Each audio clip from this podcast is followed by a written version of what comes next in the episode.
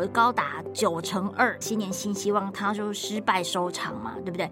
那这个所谓的新年新希望症候群，也就是说你说的都做不到，这件事情到底是为什么啊？但我认为呢，这个不是一件坏事。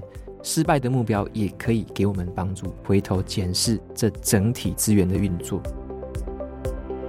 子弹笔记它有点像是日志，我会把它定义成一个你怎么样追踪过去、执行现在跟规划未来的一个系统。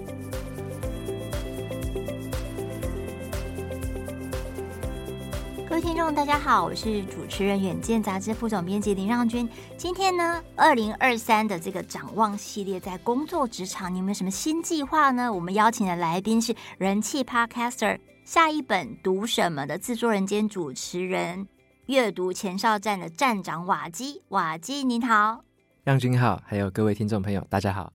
好，我们跟瓦基呢有一档很棒的活动哦，只要听众在远见 On Air 留言区留言“二零二三打造自主人生”，再加上五星好评，把它截图下来之后，私讯我们远见脸书的小编，就有机会抽奖获得瓦基的亲笔签名书一本哦。那他亲笔签名书的书名是《只工作不上班的自主人生》。好，那各位听众，其实那个还不知道瓦基，或者是说好奇他的人生的哈，你可以到上一集，呃，我们有谈到瓦基人生故事，他怎么样就是舍弃台积电的三百万年薪啊，跳出赚钱升官的样本，打造他自己只工作不上班的自主人生呢？呃，可以听上一集，然后也可以去看天下文化发表的一个新书《只工作不上班的自主人生》哈。那瓦基其实。你这个书名还蛮有意思的，只工作不上班的自主人生，对不对？所谓只工作，就是说你现在做喜欢做的事情就是工作嘛。你对工作的一个新的定义是什么啊？嗯，我取这两个有反差的名字是这样，我觉得应该从上班先讲。我以前的心态，像刚加入公司的时候那种心态，比较像是上班族。那种上班族给我的感觉就是，我到公司等着老板给我任务。分内事情把它做好，然后我就等着下班，上班打卡，下班打卡，然后期待着诶，下班之后可以回家打个电动，看个电影。我以前认为上班就是应该这样嘛。嗯、那如果在上班时间做越少事情，好像诶越好，当个乖乖的上班族这样。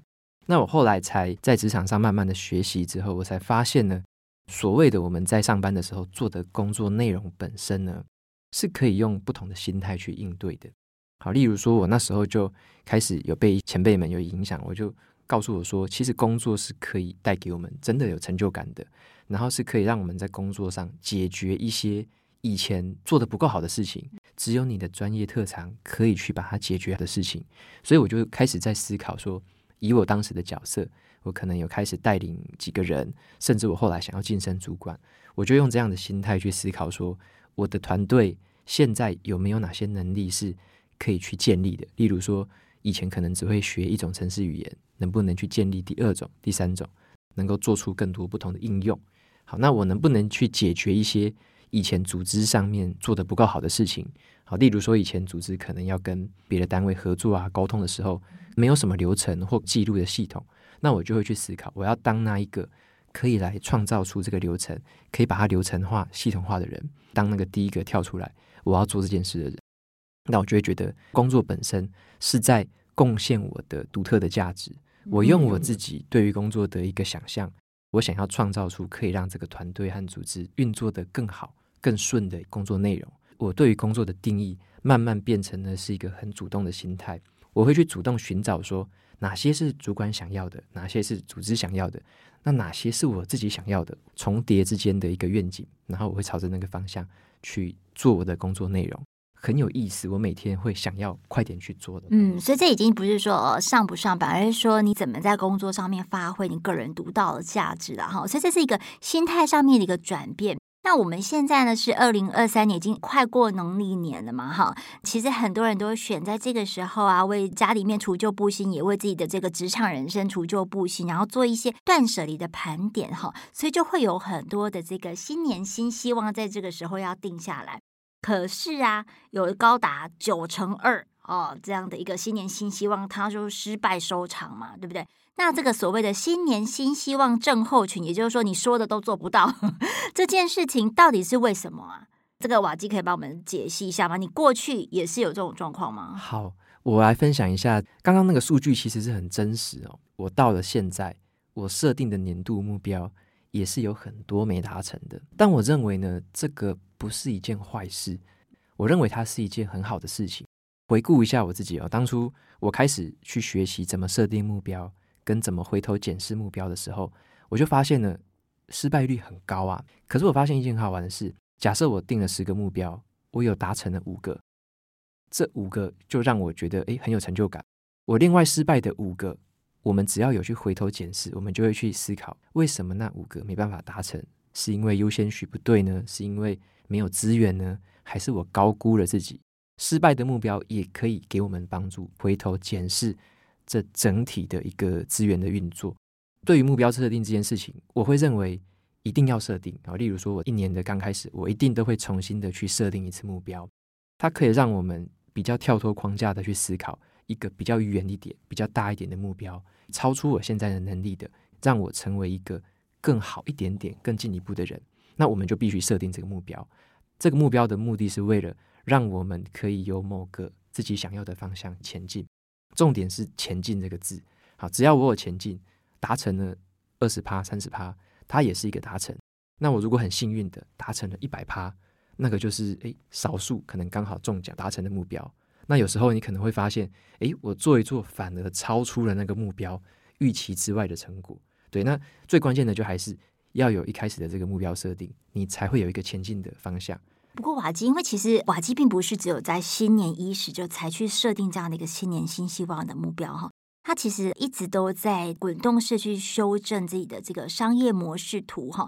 那不知道什么是商业模式图的，我们这次再回到上一集，可以告诉你，就是瓦基他是怎么去设定自己的这个商业模式图。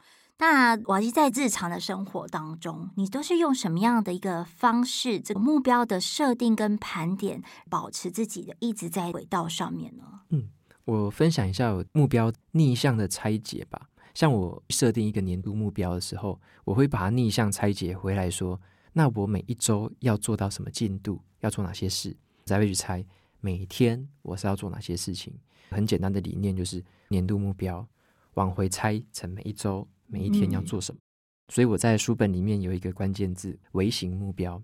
微型目标，你也可以把它用另外一个字当做是习惯啊，每日或每周要必做的事情。那我以自己来举例子好了。像我当初做的这个年度目标定得很明确的，就是我的部落格文章每一年我至少要写五十篇的读书心得，确实的发表出去。好，所以这个就是我设定的一个目标数字嘛。去逆推回来，五十篇就等于每周都要写一篇，进一步的去拆解每一天我要写多少，每一天我是不是都写个三百字？一个礼拜有五天，我就会写一千五百个字。我只要花周末的时间整理起来。它就是一篇至少有一千字的文章。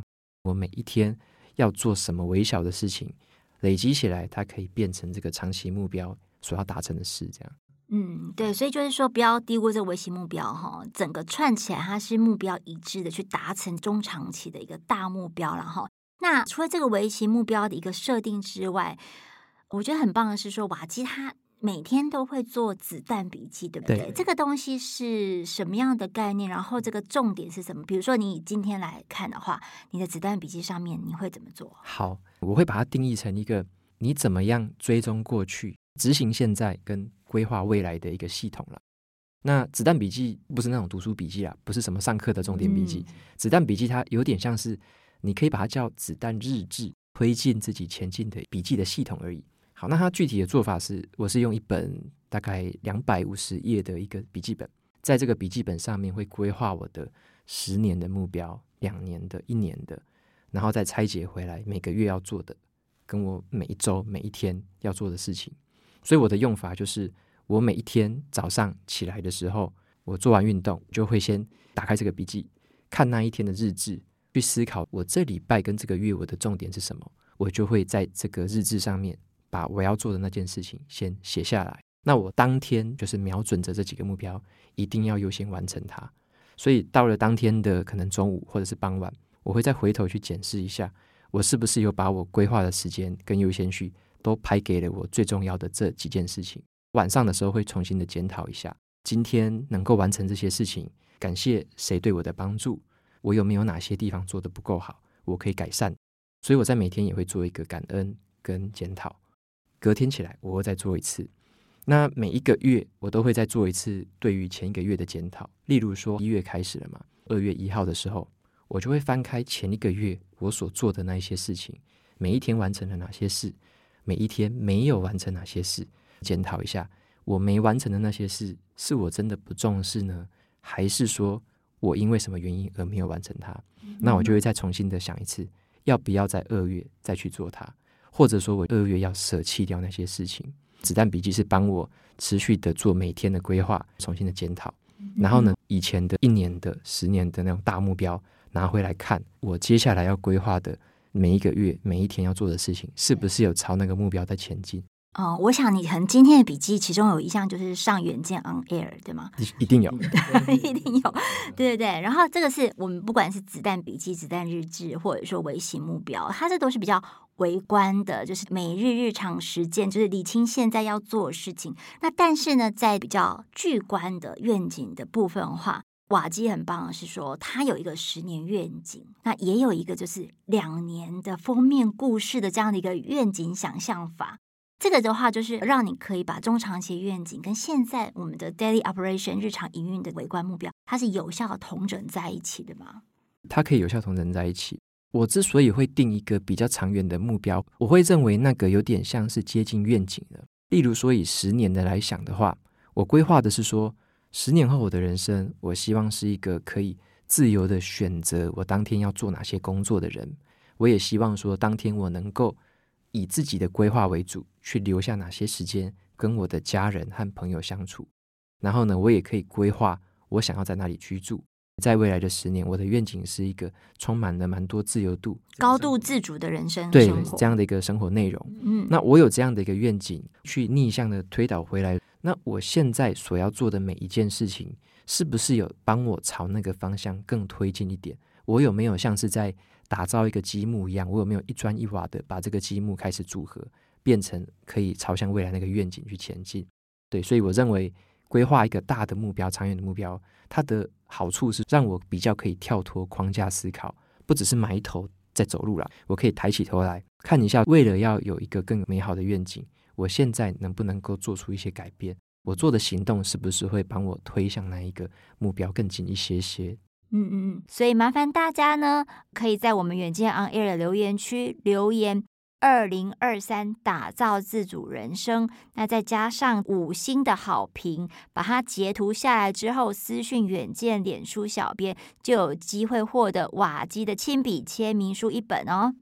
那偷偷告诉各位哦，其实，在两三年前，瓦基呢在两年封面 封面人物故事的这个想象法里面，其实就有一个项目是说偶尔接受媒体的专访，对不对？对对，所以现在我们正就正在做这件事情。所以三年前的你有预期到这件事情很快会发生吗？嗯，我有预期到，因为我当时在写部落格的时候，比较知道的是文字的世界，部落客们啊，他们有时候会透过一些联名的合作。一起去写某个主题，那这个是文字型的合作嘛？那我就想说，这种访谈一定会发生，无论是文字或者是影音的形式。那当然，到了后来我写的年度规划，我也会去思考，像在 Podcast 这样的一个领域，它会不会有这种联名的访谈？因为在国外，它已经一直在发生。嗯，所以那时候就觉得说，这个发生的这个时间点，大概是什么时候？是达到百万收听人次下载吗？嗯，我没有特别设定是哪一个日期啦，而是我知道它必然会发生，只是我没有很精确的决定，因为我认为要让这件事情发生，它的决定权不一定在我身上，而是当我持续的做着可以贡献价值的事，我持续的把我的价值做好的时候，我会值得被采访，或者说值得跟别人进行这样的交流，到时候这件事情就会发生。我每天的微型任务要做的事把它做好，随之而来它有可能会发生的，做好了心理准备，我也把一些时间先空下来，安排给我认为有可能会发生的那些事情。哦，这其实有一点像是这种向宇宙许愿的这个吸引力的法则，对不对？嗯、但只是说你要去完成这个愿望，你要踏出第一步，这个是非常重要的，对吧？嗯、那所以就是回到我们刚才说的这个新年新希望这件事情，它常常都是落败收场。你觉得是因为大家都不敢踏出第一步吗？我觉得最重要的还是在于行动。其实我发现，像我这本书里面有十四个章节嘛，都是十四个方法。我花最多心力，八成到九成的心力，就是里面的行动。行动才会让某件事情真正的发生成真嘛。就放下你的心魔吧，Just do it，这样。那我书里面有写一个观念哦，那个观念叫做：你不需要很厉害才开始，而是你要先开始，你才会慢慢的变厉害。这个观念受用到现在，一直在心里面驱动我前进的一个关键。我自己印象很深的就是。一开始在写部落格的时候，我写文章是写的很生硬的。我是一个理工脑，很像在写论文，还是在写？就是你诚意满满，含金量十足这样。对，所以我一开始是很不厉害的。我一开始读书也读很慢，我那时候一本书应该都读十个小时以上。你的读书方法是怎么样？一开始是正襟危坐，一本书我就是限定自己要十个小时念读完。我是正襟危坐，然后从头看到完。哇，地毯式的读法，对，认真的先读读看，会不会遇到什么其他问题，我再来找方法解决。开始是苦干实干的，就是把它好好的读完，没有关系，我真的很不厉害，可是我就开始先读，边读边找一些阅读的方法、笔记的方法，做中学了，去改善，发现我就诶，读的越来越能够抓到重点，写的也越来越流畅，然后我也去练习很多不同的写作方法。我先开始做了行动之后。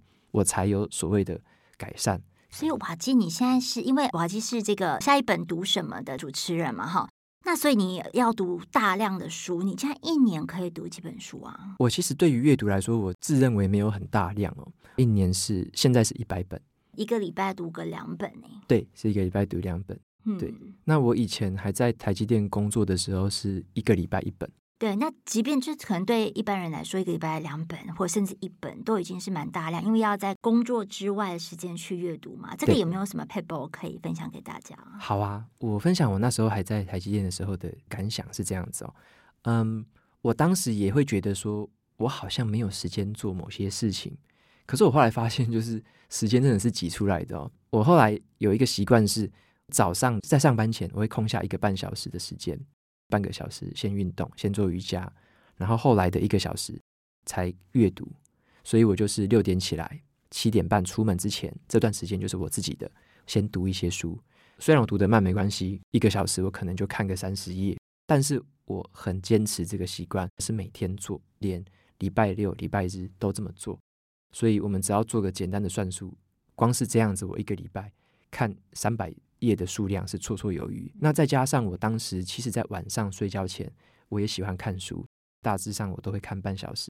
因为我那时候也看到一个研究，睡前划手机蓝光对睡眠品质是很不好的。记得也是天下文化出版的，叫做《为什么要睡觉》。好，那那一本里面讲得非常好，我就从那里面学到了很多关于睡眠的这个知识。我睡前如果是透过阅读，它可以让我诶蛮平静的去吸收书里面的东西。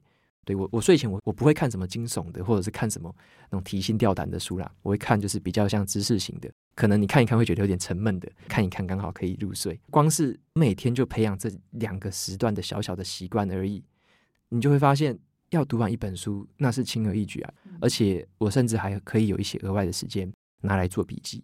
对，去消化吸收，变成自己的东西。对，我们对于时间安排的应用，认为那件事情重要，那我们就会把它保留那个时段。对，就是把这个零碎时间嘛变常态化，然后做在自己想做的事情。就瓦基这本书哦，就是只工作不上班的自主人生，天下文化出版。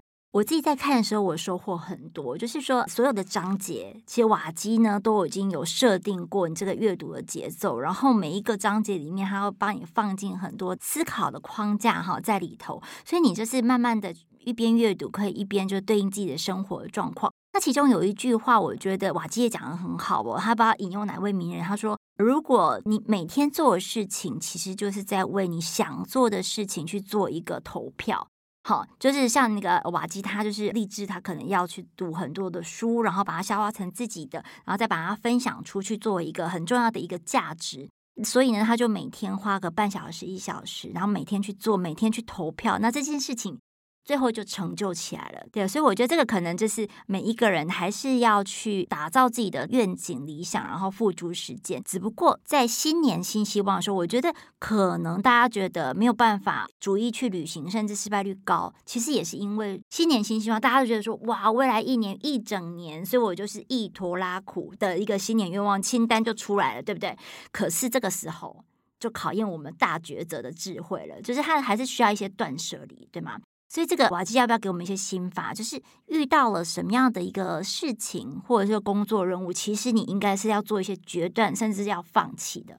好啊，讲到那个设定目标会失败这件事情，我来跟大家分享我自己失败经验好了，比较真实哦。过去一两年我都会设定一些目标嘛，然后我设定过一个目标，我想要在去年二零二二年的时候，我要写两本书，然后我那时候又写我要多做一个线上课程，但是我后来发现，诶。回顾了整年的这个规划之后，我发现我只有办法写出一本书，而且呢，对于另外一个线上课程，我是连动都没动。那后来我发现这个目标定得这么美好，可是为什么失败的这么彻底？的确，时间安排上，我一开始对自己太乐观。好，去年我会对自己很乐观，是因为我从台积电离职嘛，我会觉得说我有好多好多的时间，应该可以做出更多更多的产出，想得很单纯。那我后来发现，我在做的过程中，我没有想到的是，开始读的书反而是比较难一点，而且呢，我又投入更多心力，需要跟更多的读者互动，而且我还有更多的合作案在进行。我这些事情是当初在年初的时候没有特别去设计过的，所以我发现，尽管我定的目标这么多项，这么远大，可是我后来完成的其实也只有一本书的内容。好，但是呢，我也发现了，在回头检视的过程，第二本书。也同时已经在写，写的方法就是，其实我都有写一点写一点，只是我没有办法把它组合成一整本书的庞大内容。但是我透过这个回头检视，我发现，尽管我没有完成第二本书的外表上面这个目标嘛，可是呢，我还是有在做着那一本书里面的相关的内容跟思考，还有我做了一些小幅度的笔记，持续的有累积。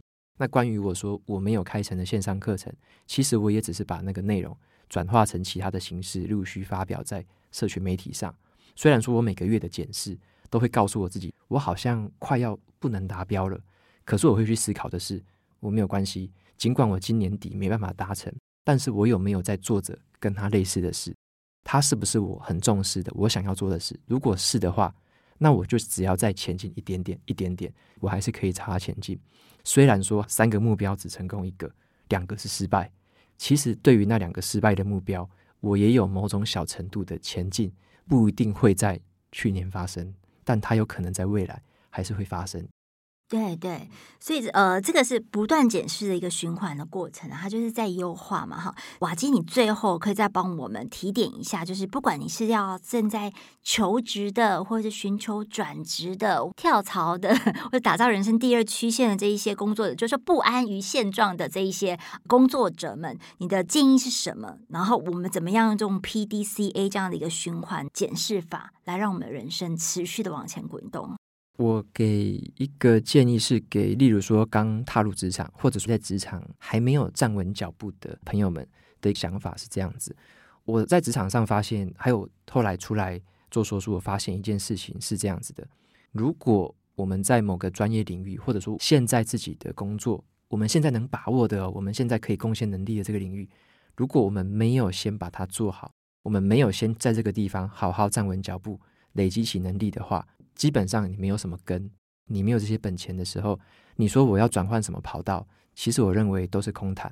所以我自己有建议是这样子：无论我现在在做什么，我要思考的还是那种很主动工作的态度。尽管这个工作，诶，它现在好像不怎么样，或者说我好像以前的贡献好像没有什么帮助，但是我要从现在开始去思考，下一刻我能不能找到一些以前我觉得都做得不好的地方，我可以把它做得更好，或者说我以前就觉得，诶。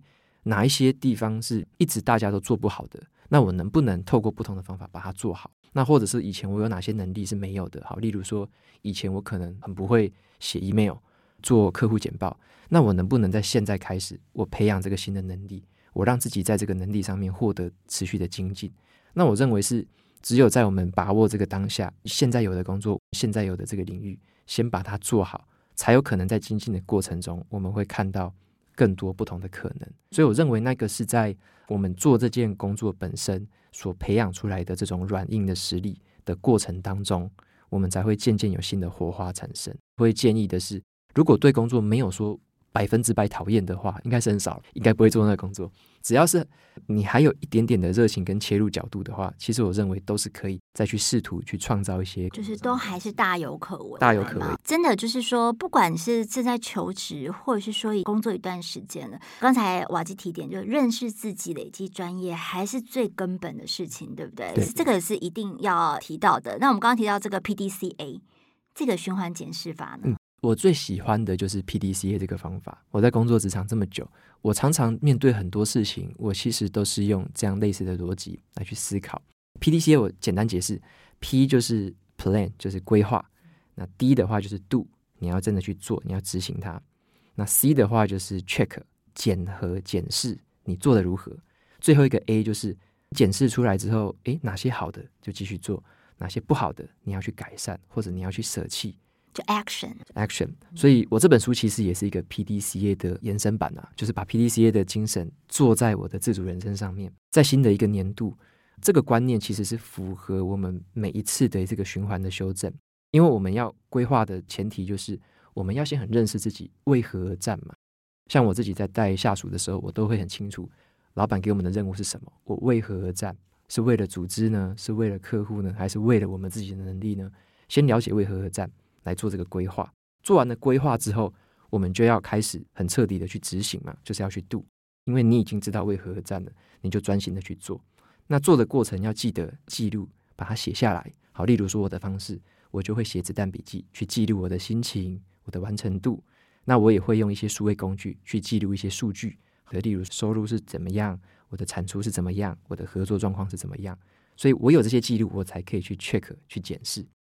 检视之后呢，我就会去思考哪些事情是很重要的，我一定要持续的把它做好，action 就继续去做。那哪一些事情是它已经不重要，它的成效没有我想象中的好，那我就要很果断的放弃掉。这个 PDCA 的循环就是可以用在你任何一个新的年度，持续的朝你规划你为何站的方向，持续的去前进，去修正跟改善。嗯嗯嗯，好，这是来自瓦基，就是这个超过百万下载人次的 Podcaster，还有就是从台积电舍弃三百万年薪之后，又成功的去打造自己的第二条成长曲线的这个瓦基身上，哈，可以知道说，其实梦想真的不是空想了，哈，就是你要付诸行动，而且就是说务实、充满愿景跟热情去设计自己。才有办法去打造出这个只工作不上班的自主人生。记得在远见 On Air 的留言区留言“二零二三打造自主人生”，并且帮我们刷五星好评。截图下来之后，私讯远见脸书的小编，就有机会获得《只工作不上班的自主人生》。这是一本瓦基的新书，然后我们会抽奖附赠给你，留言就有机会抽奖哦。好，更多的详情哈，大家可以看这瓦基的新书了哈，就只工作不上班的自主人生。那今天呢，非常谢谢瓦基，好，谢谢主持人，还有谢谢各位听众。对，然后也祝这个各位听众哦，就听了瓦基的工作人生的分享之后，在新的年度二零二三有更多的斩获。那谢谢大家，也请每周锁定远见 Air，帮我们刷五星评价，让更多人知道我们在这里陪你轻松聊财经、产业、国际大小事。下次见了，拜拜。